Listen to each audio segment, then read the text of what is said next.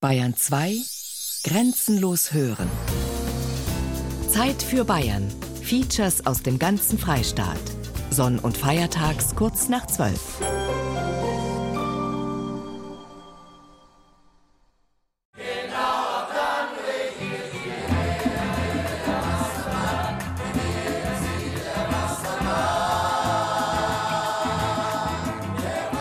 Ende der 60er, Anfang der 70er Jahre in München. Eine Stadt im Umbruch. Überall Baustellen, Umleitungen, aber auch quirliges Leben. Etwa in den vielen Musikclubs, Big Apple, Babaloo, Crash. Und im Deutschen Theater, wo im Oktober 1968 die Deutschlandpremiere des Hippie-Musicals Hair gefeiert wurde. Damals unter dem deutschen Titel Haare.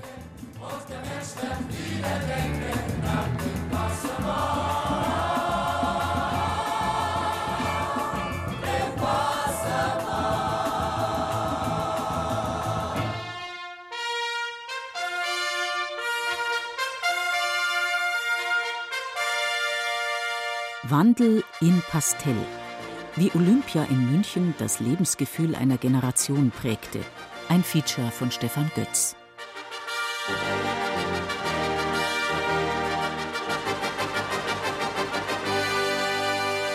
Eine Liebewelt war das einfach, dieses Aufeinander zugehen. Dann sind die alle in die Hippie-Klamotten rumgelaufen. Also es war eine tolle Zeit. Jedes Mal, da kommen die Erinnerungen von innen raus und ich kriege Gänsehaut. Wenn man in München in dieser kleinen Welt gelebt hat, also wie ich im Obermenzing, dann war das das erste Mal, dass man gemerkt hat, es geht hinter Obermenzing noch weiter. Die Welt ist größer. Also es war insofern schon so der erste kleine Abnabelungsschritt. Es kamen viele Fremde in die Stadt und es war einfach immer was los und wir waren ständig unterwegs. Wenn man daran denkt, war es eine fröhliche Zeit, wo die Menschen aufeinander zugegangen sind, wo die Menschen miteinander geredet haben, miteinander gefeiert haben. So was Internationales, das war schon aufregend. Wir sind auf den Schuttberg und haben uns das Entstehen dieses Stadions angeschaut. Es hat immer ausgesehen wie das Riesenskelett eines Dinosauriers am Anfang. München hat sich jahrelang auf das Großereignis vorbereitet, dem viele entgegengefiebert haben. Nur zwei Wochen sollten es sein. 26. August bis 11. September 1972. Wie ein Ausrufezeichen wuchs in den Jahren zuvor ein riesiger Pfeiler, den man schon aus der Ferne sehen konnte. Der Olympiaturm war für die Kinder und Jugendlichen in München ein Symbol. Das Leben würde irgendwie moderner werden, die Welt zu Gast in München sein. Sportler aus 122 Staaten würden zu uns kommen. Zu uns. Willkommen, olympische Gäste aus aller Welt, Athleten, Helfer, Zuschauer. Mögen uns nun die Spiele Fröhlichkeit schenken, großen Sport, Spannung, vielleicht dann und wann ein wenig Rührung und Würde. Wir wünschen uns allen in diesen Tagen ein gemeinsames Erleben in diesem Stadion in allen olympischen Sportstätten, in dieser Stadt München, in unserem Land, in allen fünf Kontinenten. Wenn man heute, ganze 40 Jahre später, mit den Menschen spricht, die damals hautnah dabei waren, sieht man immer noch ein Leuchten in den Augen. Es geht um Bilder im Kopf, die nie verblassen werden. Helle Bilder und dunkle. Solche, die ein für alle Mal gezeigt haben, dass die Welt nicht so freundlich ist und nicht so bunt bleiben kann, wie man sie sich zuweilen wünscht.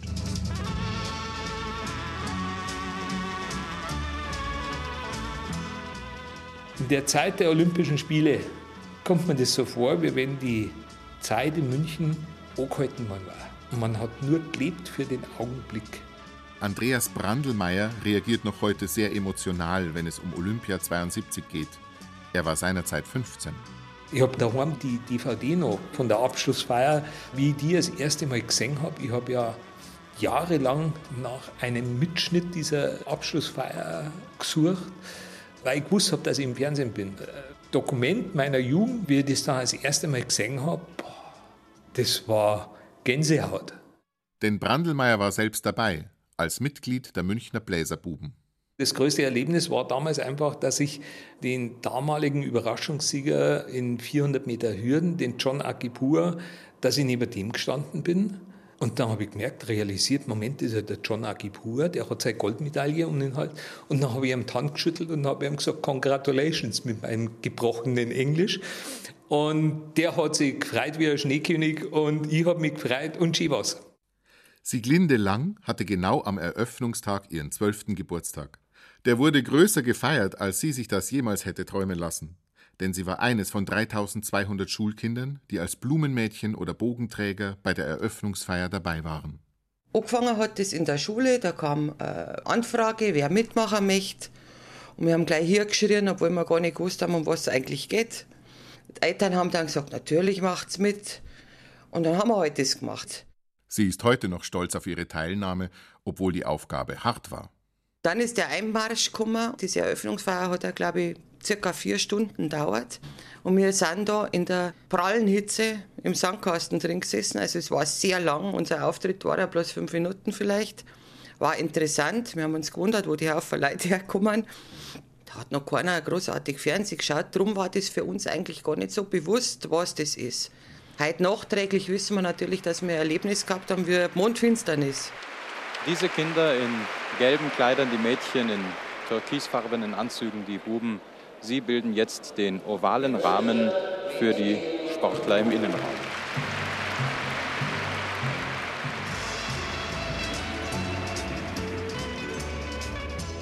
Wie Sieglinde Lang ist auch Robert Allmeier in unmittelbarer Nähe zum Münchner Oberwiesenfeld aufgewachsen, wo aus dem Areal des ersten Münchner Flugplatzes das Olympiagelände wuchs.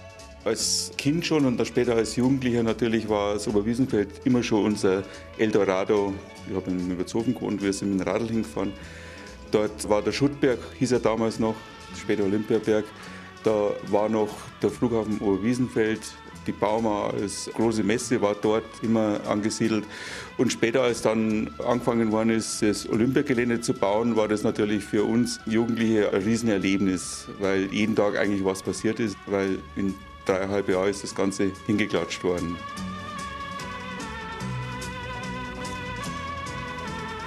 Karin Rüths Eltern hatten ein Gästezimmer zur Verfügung gestellt. Die Hotels und Pensionen wären mit dem Ansturm an Aktiven und Zuschauern aus aller Welt hoffnungslos überfordert gewesen. Sie war damals 16 Jahre alt.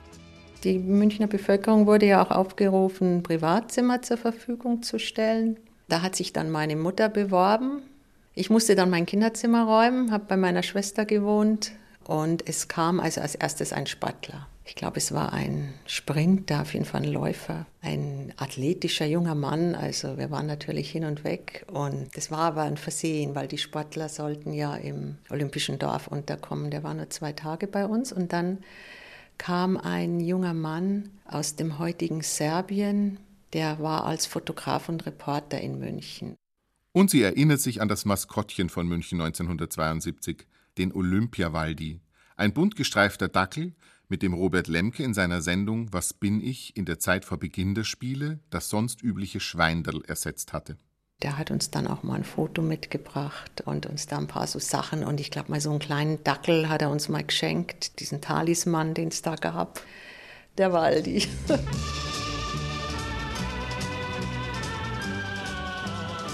Charlie Thomas, heute Schwabinger Jazzpianist, hatte sich auf dem Schwarzmarkt Karten sowohl für die Eröffnungs- als auch für die Schlussfeier besorgt.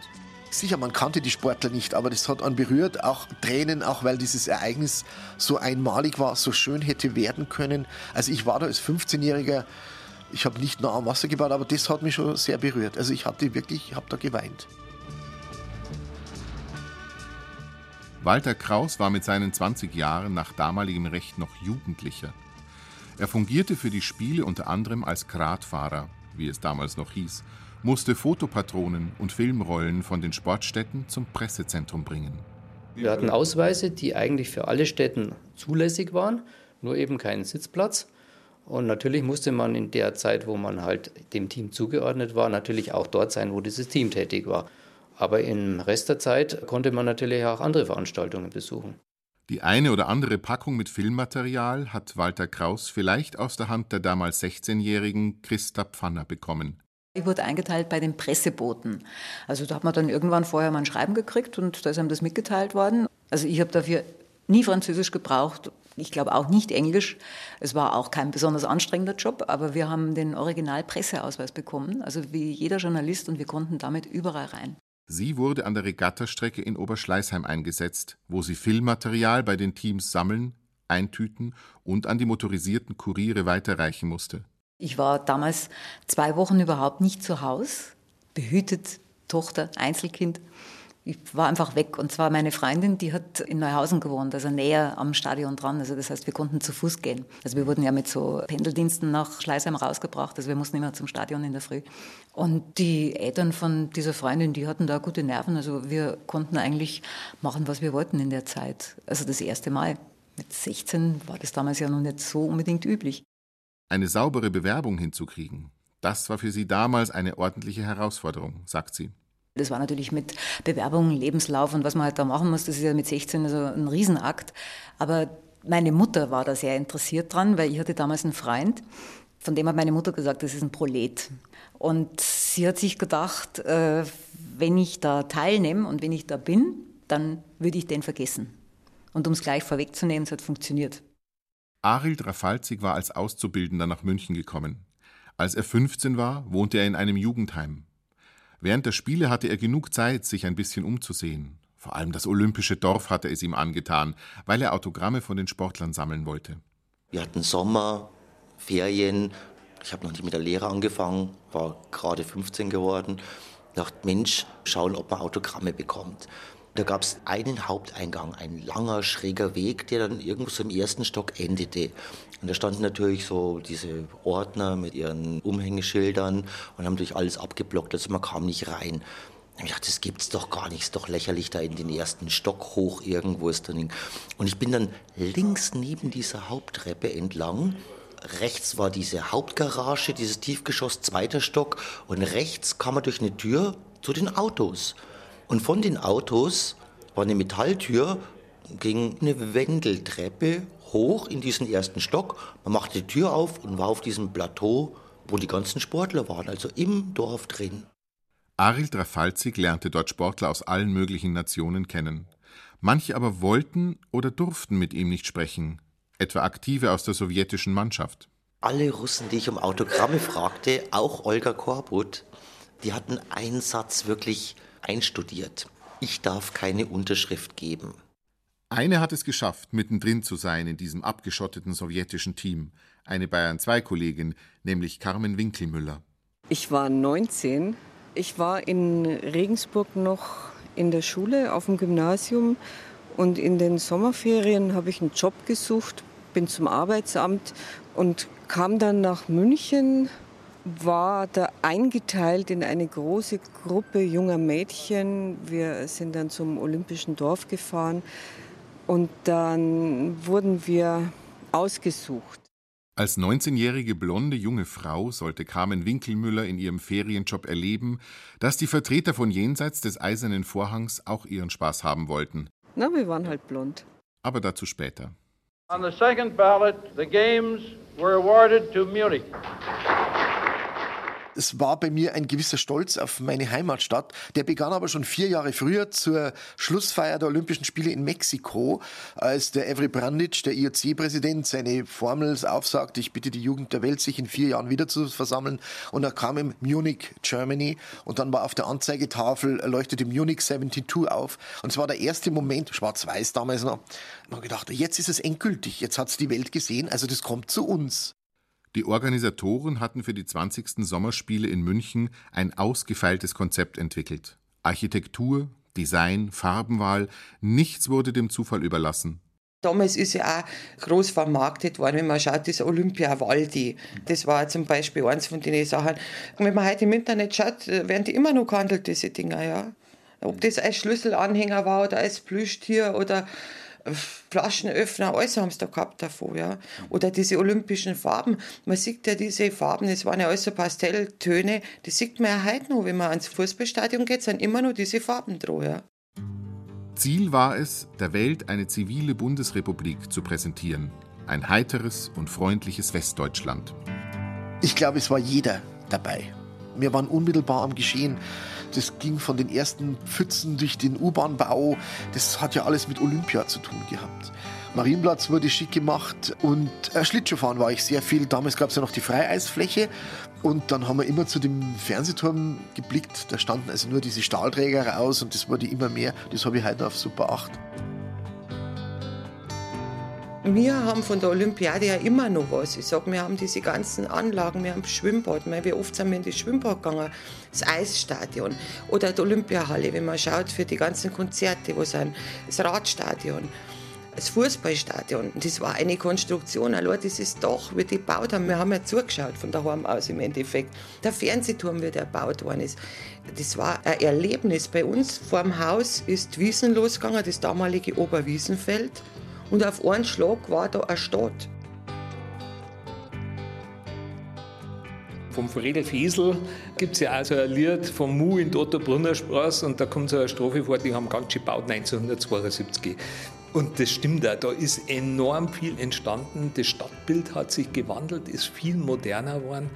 Und Gott sei Dank haben damals die richtigen Leute das Richtige entschieden, weil das Olympiastadion ist einfach einmalig auf der Welt. Also das ist heute noch. Das ist ja ein Gewinn für München und ein Wahrzeichen mittlerweile. Und damals meine Eltern haben auch gesagt, ja, um Gottes Willen, wie sieht denn das aus? Denen hat es auch nicht gefallen. Ich fand es sehr modern und originell als junges Mädchen, aber die meisten Münchner waren also dagegen.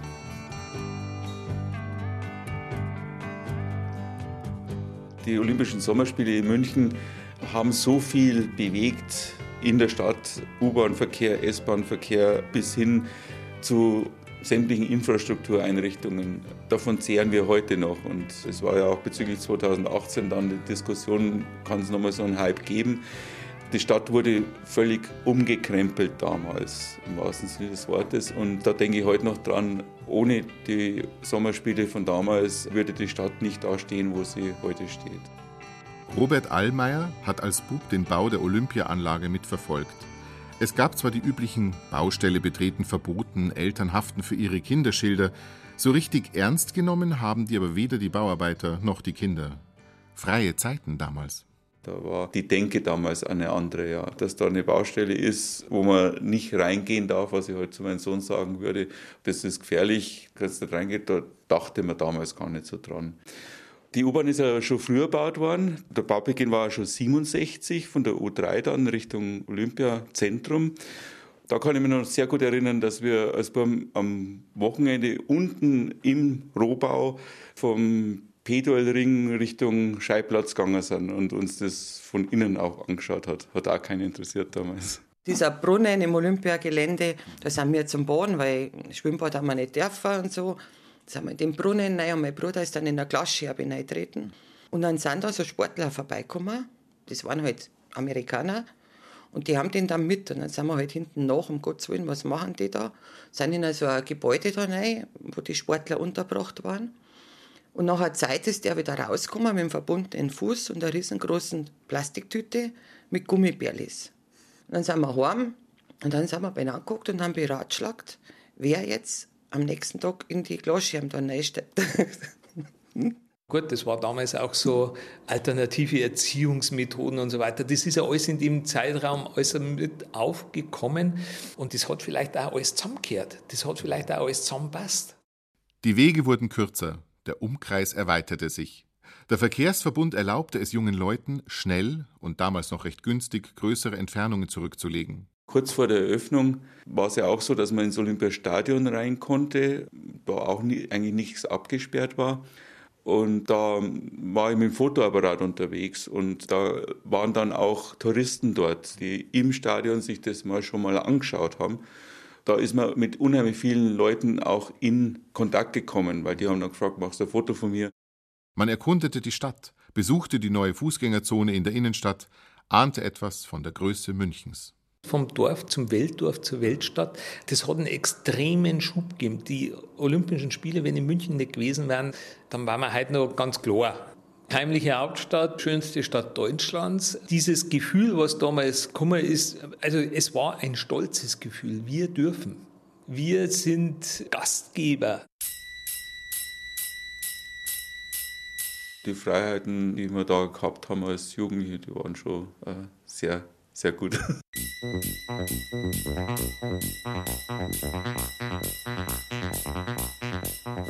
Die Stadt hat ja brodelt, es hat überall brodelt, das war nicht bloß im Olympiagelände. Ich meine, wir, wir sind ja da oft umeinander gelaufen, ja.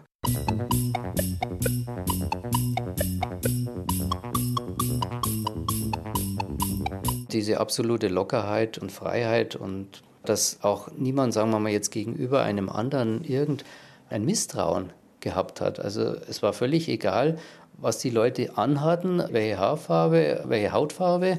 Da war jeder irgendwie ein Münchner. Es war einfach toll. Also es war international. Also in unserer Gruppe waren Amerikaner dabei. Es waren aus Deutschland von überall her die Leute dabei. Ein Holländer war dabei. Wir haben abends viel miteinander gemacht. Es gab eine extra Diskothek äh, für die Mitglieder. Marchionini hieß die. Und der Top-Hits damals war Popcorn.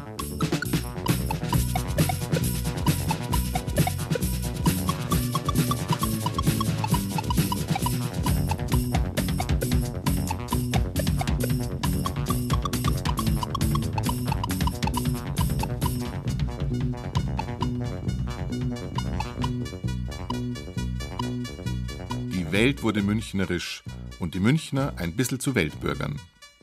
Man wollte wirklich das Image abstrampeln vom Nazi-Deutschland, ganz klar. Ich bin dabei, lass mir mal Ruhe, ja, dass man da ein bisschen rausgeht und dass sich da München insbesondere dann ein bisschen abgehoben hat und gesagt hat, wir sind alle ein bisschen toleranter geworden. Ich glaube, dass da ein ganz großer Schritt gemacht worden ist. Klar war man weiterhin Giesinger oder Pasinger, Schwabinger oder Sendlinger. Mehr und mehr setzte sich aber das Motto durch Leben und Leben lassen. München hatte damals zwei Unternamen. Die Weltstadt mit Herz, das war der offizielle Name. Und der andere Name war München, das Millionendorf. Und genau das war München. Es war ein Millionendorf. Es liefen Leute mit Lederhosen rum und wieder Internationale und eine Mischung aus überfordert durch U-Bahn, durch was passiert jetzt da. Und so hat sich die Welt aufeinander eingestimmt, auf eine sehr, sehr nette Art und Weise. Wenn ich das so Revue passieren lasse, also so den ganzen Ablauf, dann muss ich sagen, das ist irgendwie von einem verschlafenen Nest, von einem verschlafenen Dorf zu einem Weltdorf geworden. Es hat sich enorm viel getan. Die U-Bahn allein, die Eröffnung der U-Bahn davor, das waren einfach schon großartige Sachen, ne, wo man als Bur einfach weiß, was besonders war, mit der U-Bahn gefahren ist. Das können sich die heutigen Kinder gar nicht mehr vorstellen, dass man nur mit der U-Bahn fährt, damit man mit der U-Bahn fährt.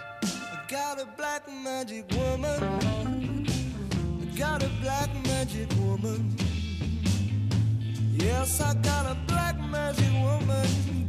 Me so blind I can't see.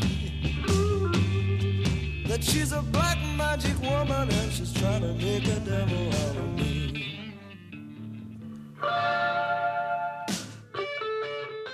Die Spiele für die Jugend der Welt. Sie haben schon im Vorfeld für ein offenes Lebensgefühl bei der Jugend in München gesorgt. Und München wurde Flower Power Welthauptstadt. Eine liebe Welt war das einfach. Überhaupt die frühen 70er Jahre. Wenn man jemand Gleichaltriges oft auf der Straße traf, man hat sich angesprochen. Auch so viele Sachen, wo sich einfach ganz früh gewandelt hat, wo sich die Einstellung der Leute unheimlich gewandelt hat. Meine Eltern haben mich da einfach allein hingelassen. Das war alles so frei und offen und war. Es war ein Lebensgefühl. Die Jugend der Welt war hier. Ja, heute darf man sagen, wir wollten die besten Gastgeber sein und war gar nicht bewusst, das haben wir unbewusst alle gemacht. Auch die Erwachsenen ließen sich von der jugendlichen Stimmung vor den Spielen für die Jugend der Welt mitreißen. Trotzdem wollte nicht jeder Münchner den architektonischen Wandel klaglos mitmachen. Als der Kaufhof am Marienplatz gebaut wurde, wie alle irrsinnigen Protest und so ähnlich war es aber auch beim olympischen Gelände. Die können uns doch da jetzt nicht ein UFO reinsetzen. Als junger Mensch hat man das aber ganz anders gesehen. Diese Dachkonstruktion von dem Olympiastadion, die fasziniert mich jedes Mal, wenn ich vorbeifahre. Diese Kostenexplosion, die war ja enorm. Die ist ja, glaube ich, fast um, um 100 Prozent oder was überstiegen worden. Aus heutiger Sicht muss ich allerdings sagen, das ist völlig egal. Da schafft man was für die Ewigkeit. Ja? Und für die Ewigkeit ist es wurscht, wie viel das, das kostet im Endeffekt. Dieser Architekt, der wurde ja verteufelt. Die standen alle Kopf. Das wurde als Provisorium bezeichnet. Also sowas kann man doch nicht stehen lassen. Das sieht unfertig aus. Und heute ist das ja, hat ja alle Preise gewonnen. Gell? Da ja die Gegentribüne überhaupt nicht überdacht war, dass halt alle gesagt haben, ja, bei uns, wo es allweil renkt, wir können das machen. Aber dann wurde gegenargumentiert, dass ja am 60er draußen äh, die Stehplatzkurven auch nie überdacht gewesen seien. Und es ist auch gegangen. Charlie Thomas war 15 Jahre alt. Für ihn war klar, Überdachung hin oder her, es würde bei der Eröffnungsfeier bestimmt gutes Wetter geben. Da musste er dabei sein. Die Mutter habe ich damals überredet. Es war Anzeige in der Zeitung, dass ein Student zwei Karten verkauft für die Eröffnungs- und die Schlussfeier. Zweimal Stehplatz, Block S. Und die Karten habe ich noch zu Hause. Und die hätten im regulären Verkauf 20 D-Mark gekostet. Das ist ja heute schon lächerlich für Eröffnungsfeier 20 Mark. Möchte nicht wissen, was London kostet. Und der hat die beiden Karten für 250 Mark verkauft. Das war zwar furchtbar viel Geld, aber die Einmaligkeit des Ereignisses, ja, hat mir eigentlich eines der größten Geschenke gemacht, weil sowas erlebst du ja nicht. 2018 wird nicht stattfinden und wer weiß, ob ich dafür Karten gekriegt hätte. Die Spiele der 20. Olympiade haben begonnen. Wir wünschen allen Teilnehmern Erfolg und gute Kämpfe. Blackie hat das schon toll gemacht. Als Stadionsprecher hat Schauspieler Blackie Fuchsberger fungiert. Ja, und dann rückte der Zeiger immer näher und dann, glaube ich, sagte Blackie noch, dass soeben, also die Limousine des Bundespräsidenten, das war Dr. Gustav Heinemann zu dieser Zeit vorgefahren sei und es ging dann bald los. Und dann kam der große Knaller, das war die Musik.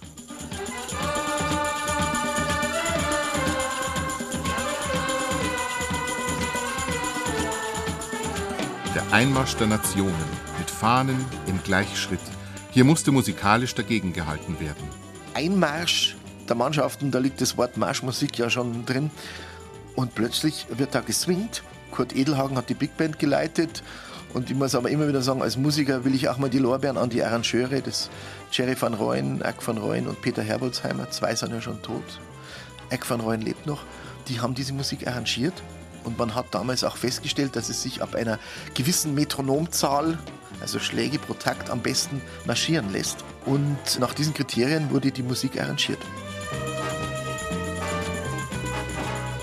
Die gewisse Metronomzahl, das waren 114 Schläge pro Minute. Charlie Thomas war begeistert von den Klängen, die da zu hören waren. Kleinere Staaten, die hat man dann so mit Trommelwirbel einmarschieren lassen, aber die großen Länder mit vielen Teilnehmern, denen hat man dann Lieder aus ihrer Heimat präsentiert in einem swingenden Rhythmus. Und das war das erste Zeichen, das gesetzt wurde, wir machen da mal was anderes und vor allen Dingen die Deutschen ähm, wollen das Image ablegen, das Runter der, der Marschmusik, sondern auch in München kann man swingen oder in Deutschland.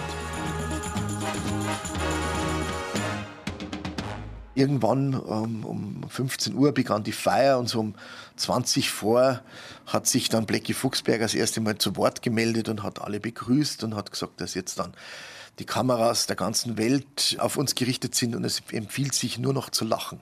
Die Tafel, was alle dran haben, da hat man ganz gespannt schon geschaut, ah, wer kommt jetzt als nächstes. Ja. Und die waren bloß fünf Leute, dann wieder ganze Mannschaften, da damals DDR noch, die sind ja reinmarschiert, äh, die haben gemeint, der Zug hört überhaupt nicht mehr auf. Und die Amerikaner waren auch viel, ja. Aber dann so die kleinen Länder, das war dann manchmal auch bloß mit wirklich drei, vier Leuten. Herr Präsident, verehrte Gäste, meine Damen und Herren, unsere deutschen Freunde haben ihr Bestes geleistet, um dieses Treffen der Jugend der Welt würdig zu gestalten.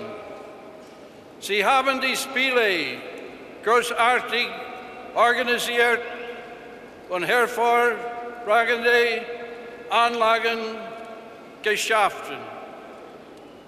Mögen alle Sportler in olympischen Geiste und in sportlicher Fairness Leistungen vollbringen, die sie mit Stolz erfüllen werden.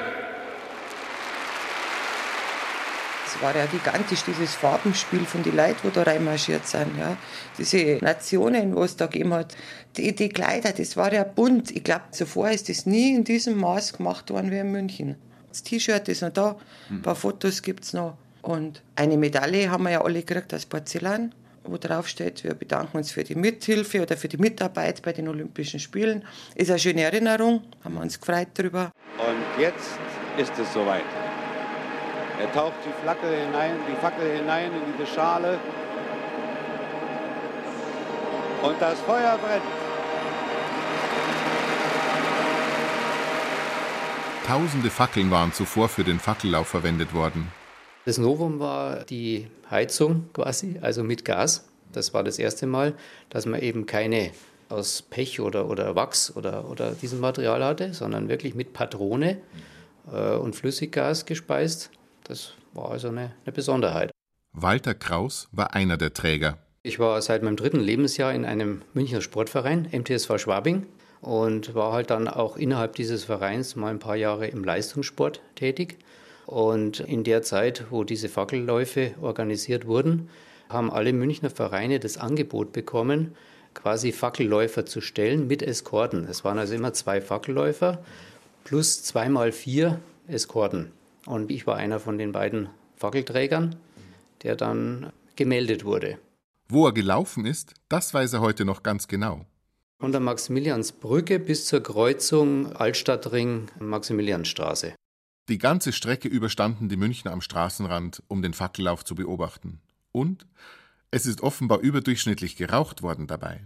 Es sind ganz viele mit ihren Zigaretten hergelaufen, sind nebenher getrabt und haben dann am Olympischen Feuer aus der Fackel heraus sich die Zigarette angezündet und das war dann für die halt was, was ganz Tolles. Die Fackel hat er übrigens heute noch. Sie hat bei ihm daheim einen Ehrenplatz. Arild Rafalzig war auch Fackelträger, aber unfreiwillig. Heidi Rosendahl kam mit der Fackel. Ich damals ein begeisterter Autogrammsammler, gehe entgegen mit dem Buch und ich laufe auch noch so ein Stück mit ihr mit. Und sie bleibt stehen, gibt mir die Fackel in die Hand, die olympische Fackel, nimmt das Buch und unterschreibt. Und auf einmal wurde einem bewusst, was die olympische Fackel ist. Also ich habe mich da so festgekrallt, wenn mir das Ding runterfällt. Als passionierter Autogrammjäger hatte das Bücherl mit den Unterschriften von damals heute noch. Da waren nicht nur Sportler, sondern auch Prominente, die zu den Olympischen Spielen gekommen waren. Das sind alles Unterschriften 1972, also Horst Emke zum Beispiel, die man auch schon kannte. Da war äh, auch noch bekannt Sportreporter Harry Valerien, Raimund Harmsdorf, Fuchsberger, die waren natürlich bei den Olympischen Spielen. Monika Pflug war zum Beispiel auch, das war äh, allerdings eine Eisschnellläuferin. Lowitz, wie gesagt, haben den Josef Neckermann, der damals, obwohl er schon äh, älter war, äh, auch noch Gold gewonnen hat. Und dann bin ich eben durchs Dorf marschiert, hier wegen eben so, ich glaube, es sind fünf, sechs von Kenia, von der Mannschaft, Äthiopien, fast die komplette Mannschaft, Polen, Ghana, sieht man auch, Indien, Senegal, Deutschland. Da gab es natürlich auch bekanntere und unbekanntere, aber mit wegen Heiner Möller, Mali, Kuba, also auch auf diese gesamten Mannschaften Ghana, Jamaika, Bulgarien, Kanada, USA. Und wie gesagt, es gab damals auch Stars oder bekanntere, Korea, Schweiz, die Engländer, Österreich, Bermudas. Viele Autogramme bekam er direkt im Olympischen Dorf. Ein sehr, sehr schönes Erlebnis, das war für mich eines der größten Highlights gewesen im Dorf, dass ich auch eine junge Sportlerin, die da herumgelaufen ist, ein bisschen gelangweilt angesprochen habe und ich saß, habe mich da mit ihr auf so einem, da gab es diese Blumenkästen, wie es heute noch in München gibt, hin und wir haben geredet und ich habe ihr vom Lehrlingsheim erzählt und sie hat mir von sich erzählt und die war lang und groß und ein bisschen schüchtern, unscheinbar. Und es war die Ulrike Maifahrt. Ich habe ihr dann Glück gewünscht, weil sie gesagt hat, morgen großen Sprung und so weiter, ein Wettbewerb. Und ich glaube, ich bin mit ihr eine halbe Stunde oder dreiviertel Stunden zusammengehockt. Und dann sieht man sie am nächsten Tag im Fernsehen und sie gewinnt Gold und macht diesen Sprung und sagt, das ist jetzt nicht wahr. Und jetzt steht Ulrike Meifahrt in ihrem zweiten Versuch bereit. Sie ist ja nur 1,84 Meter groß, 1,84 Meter nur, wenn man die Höhe bedenkt von 1,90 Meter, die sie jetzt überspringen will. Und sie hat wirklich die besten Aussichten. Jetzt wieder das kleine nach hinten zurückweichen und dann der schnelle Anlauf. Jetzt wird er noch schneller, der Anlauf. Das Abdrücken, die Drehung. Sie hat es geschafft! Sie hat es geschafft! Es ist nicht zu fassen! Es ist einfach nicht zu begreifen. Ulrike Beifahrt aus Wesseling hat 1,90 Meter übersprungen. Das Mädel, die ist so alt wie ich, hat also auch gar nicht gewusst, was ihr da eigentlich passiert. Von den sportlichen Ereignissen hat Carmen Winkelmüller nur wenig mitbekommen. Mir hat mal einer, ein ganz junger Läufer, glaube ich, eine Ikone geschenkt. Die hatte er als Glücksbringer dabei. Und als der Wettkampf gut gegangen ist, als er gewonnen hat, hat er mir dann die Ikone geschenkt. Die habe ich heute noch. Sie beschreibt ihre Tätigkeit im sowjetischen Quartier so. Unsere Aufgabe war so eine Art Hausdame. Die Sportler waren ja im Olympischen Dorf untergebracht in so Hochhäusern. Da waren wir dann der russischen Mannschaft zugeteilt, also noch eine Blonde und ich. Und wir sollten einfach so uns etwas kümmern, schauen, dass gut geputzt ist, auch Kontakt, also auch sprachlich. Gut, wir konnten jetzt kein Russisch, aber wenn die was gebraucht hätten, hätten wir das organisiert, frische Handtücher oder was auch immer. Wenn es nach dem ein oder anderen Offiziellen der Sowjetmannschaft gegangen wäre, hätte es nicht beim Handtuchorganisieren bleiben sollen.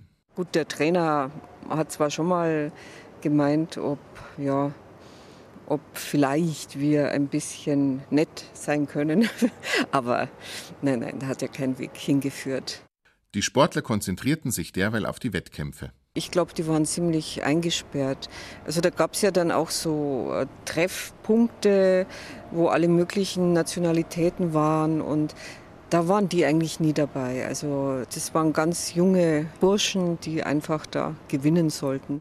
Zum Superstar avancierte in München dann aber ein US-Amerikaner. Mark Spitz schwimmt elegant, er zieht die Arme durch das Wasser. Das ist wirklich ein Genuss, diesen Mann schwimmen zu sehen. Das ist ein ästhetischer Genuss und er liegt jetzt 25 Meter vor dem Ziel, um zwei Meter vor seiner Konkurrenz, die in erster Linie aus Jerry Heidenreich besteht und Dave Edgar, einem weiteren Amerikaner. Aber Robertson Kanada kommt. Er könnte den dreifachen Erfolg der Amerikaner verhindern. Dave Spitz schlägt an. Mark Spitz, Entschuldigung mit einer Zeit von 54,27. Neuer Weltrekord und die vierte Goldmedaille für den 22-jährigen Amerikaner. Bildchen gab es, die haben wir auch gesammelt und getauscht. Bevorzugt den Mark Spitz, den haben wir also alle angeschwärmt. Und hinterher gab es dann ein Poster von ihm, ein überlebensgroßes Poster mit knapper Stars in Stripes Badehose und sieben Goldmedaillen auf der Brust. Und den haben wir also alle uns ins Zimmer gehängt. Christa Pfanner hat das Schwimmidol sogar live erlebt. Ich muss ja ganz ehrlich sagen, also ich habe jetzt auch keine Anstrengungen unternommen, also da jetzt näher hinzukommen. Also, also ich bin kein Autogrammjäger. Der mit seinen sieben Olympia-Goldmedaillen, das war schon gigantisch. Und gut ausgeschaut hat er auch noch. Das habe ich sogar mit zwölf schon gesehen. Gell? Walter Kraus dagegen erinnert sich noch gern an Heide Rosendahl. Als erstes erinnere ich mich an die 4x100 Meter Staffel Endlauf der Damen mit der Goldmedaille, an diese letzten 100 Meter mit Heide Rosendahl und der Stecher aus der damaligen DDR, die an sich schneller war, aber die liefen zwei Meter hintereinander her und die Heide Rosendahl hat der keinen Zentimeter mehr geschenkt. Es ist unglaublich. Die DDR liegt gut im Rennen. Jetzt Ingrid Mickler. Draußen die Amerikanerinnen. Innen kommt die DDR etwas auf. Die Bundesrepublik gewechselt. Einigermaßen gut. Jetzt kommt Annegret Richter. Sie läuft außerordentlich stark. Sie läuft schnell. Innen die DDR. Ja, wie wird das aussehen? Und jetzt der letzte Wechsel. Die Bundesrepublik liegt in Führung. Jetzt der Wechsel für Heide Rosenthal. Sie hat einen Meter Vorsprung. Jetzt kommt Renate Stecher. Heide Rosenthal kämpft, kämpft, kämpft. Mächtig kämpft sie. Sie kann es schaffen. Goldmedaille. Sie hat es gewonnen. Heide Rosenthal ist als erste im Ziel. Renate Stecher für die DDR zweite. Goldmedaille für die 4x100 Meter Staffel der Bundesrepublik. Ein fantastischer Lauf aller vier hier in dieser Staffel. Das Gemeinschaftsgefühl im Stadion hat Walter Kraus nicht vergessen. Ich stand an der Gegengeraden und habe also diesen Einlauf gesehen. Das war unglaublich, wie die Leute getobt haben. Und wenn es für Rosendahl mal knapp nicht reichte, das Publikum blieb fair. Ich erinnere mich, als die den modernen Fünfkampf gegen die Engländerin Mary Peters verloren hatte, also nur Silber gewann, wurde die Mary Peters genauso frenetisch bejubelt wie die Heidi Rosendahl. Zehn Tage lang dauerten die heiteren Spiele. In den frühen Morgenstunden am 5. September waren sie vorbei.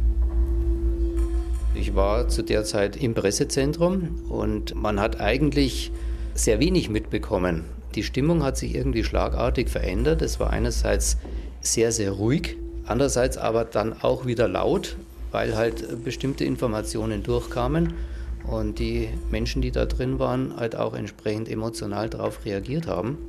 Und ich kann mich dann auch erinnern, dass ich dann zu meinen Eltern gefahren bin und von dort versucht habe, weiter zu verfolgen, was da passiert.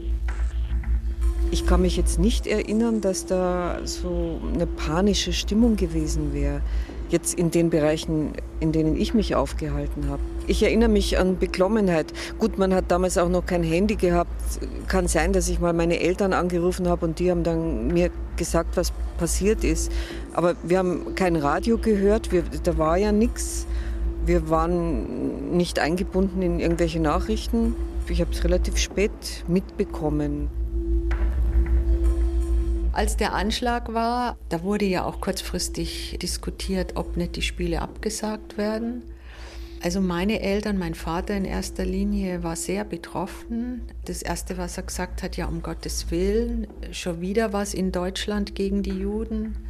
Das hat schon erstmal ganz schön reinkauen. Gell?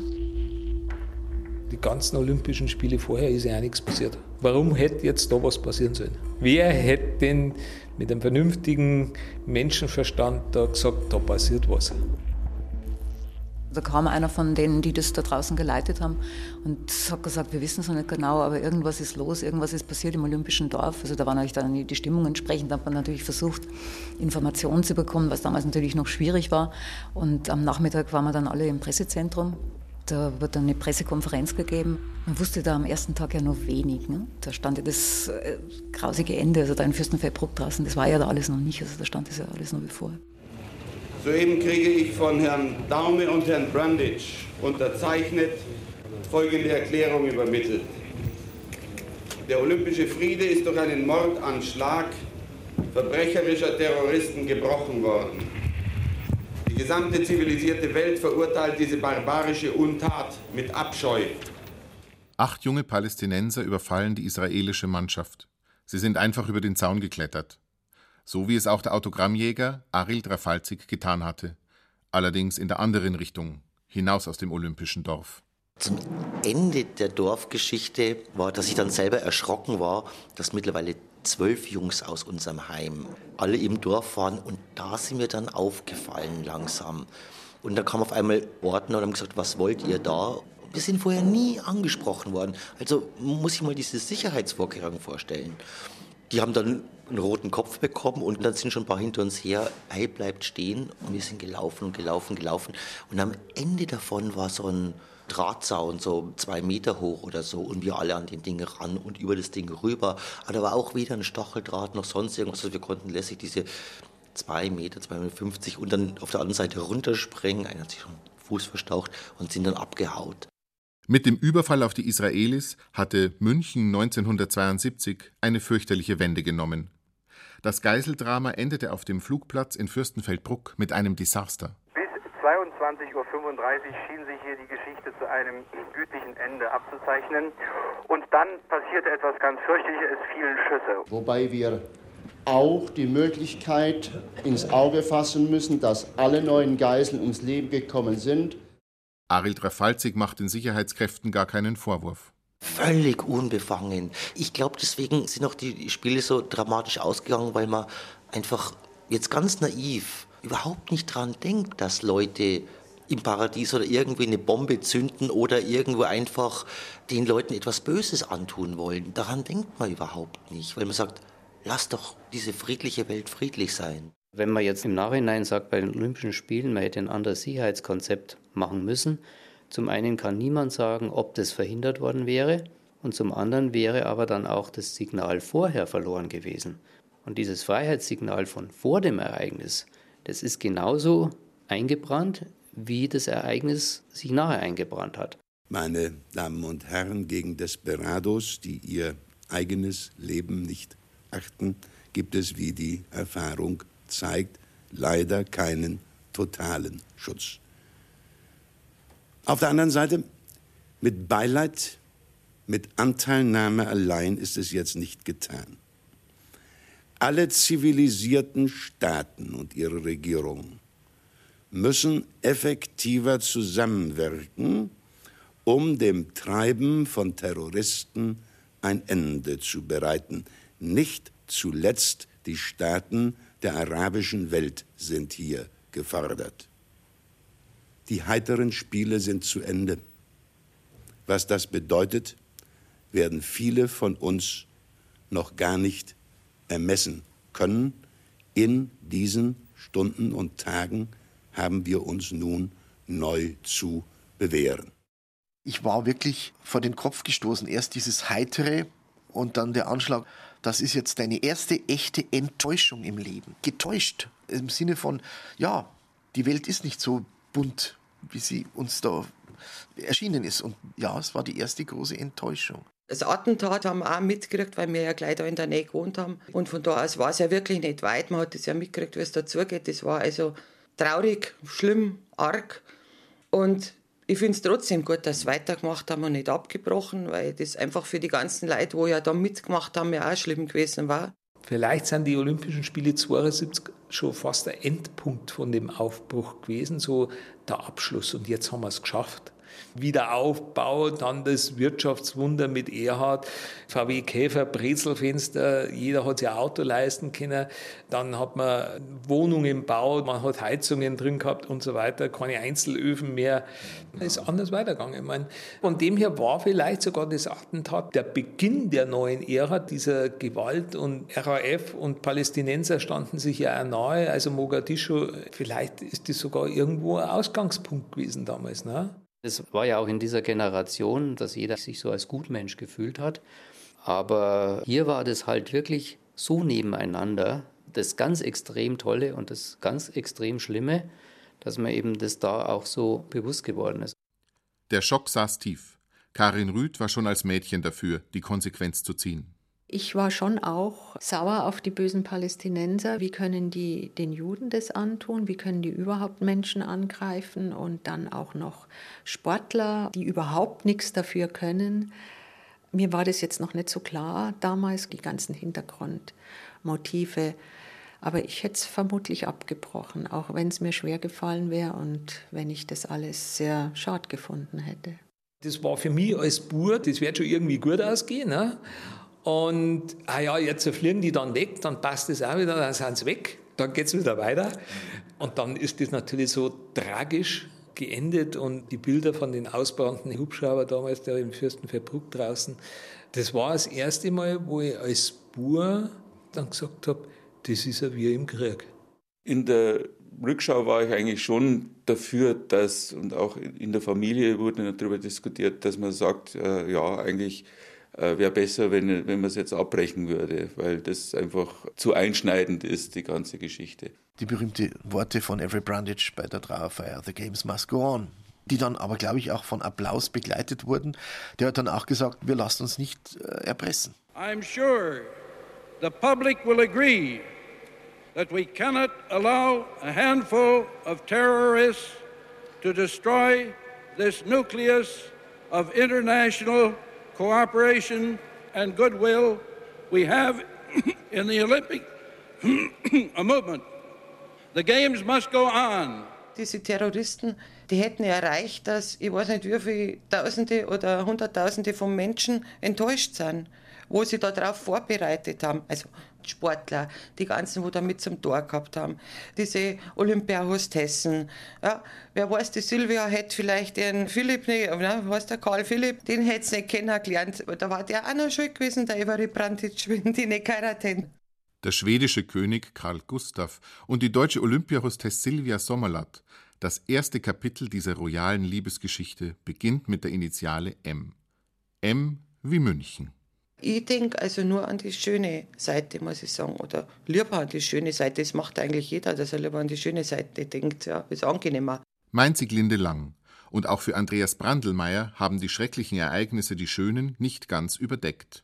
In meiner Erinnerung empfinde ich das als bloß ein kleiner schwarzen Fleck. Überwiegend ist allerdings diese Pastellfarben.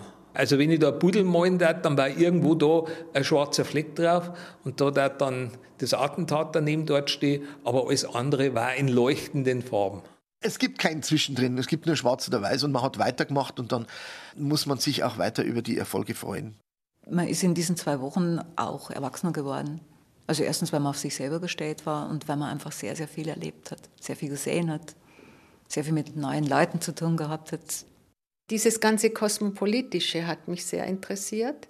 Da habe ich also angefangen, auch, denke ich, und so habe ich dann auch meine Kinder großgezogen, wenn man die Fremden kennenlernt, so im Persönlichen, das ist uns da gezeigt worden, wie schön das ist, dieses Miteinander, wenn die Sportler miteinander, gegeneinander, füreinander kämpfen und trotzdem eine Fairness da ist.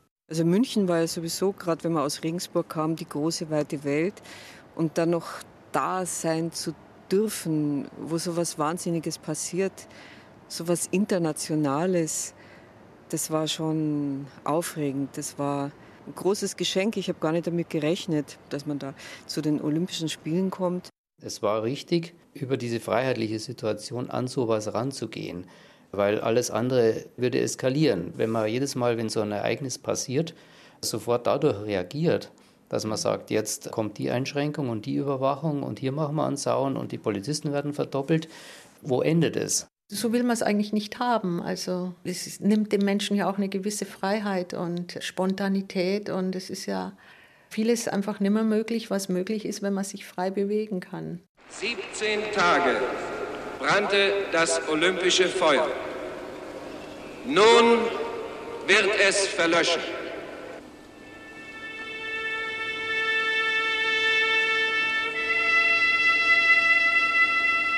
Auch wenn es, übrigens nicht nur in München, mit der unbeschwerten, toleranten Hippie-Zeit vorbei war. Auch wenn die Pastellfarben von Olympia 72 sich schwer tun gegen das Schwarz und Weiß aus Terror und Sicherheitsdenken. Die Olympischen Spiele haben Spuren hinterlassen in München, wo nicht nur im Olympiapark Toleranz, Lebensfreude und Unbeschwertheit das Lebensgefühl einer Generation geprägt haben.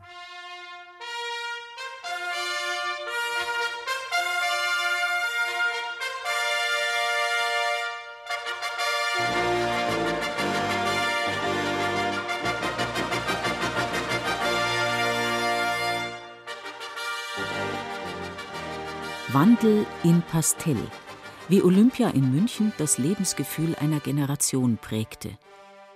Sie hörten ein Feature von Stefan Götz, Sprecher Markus H. Eberhardt. Ton und Technik Daniela Röder und Gerhard Wichow, Redaktion Gerald Huber.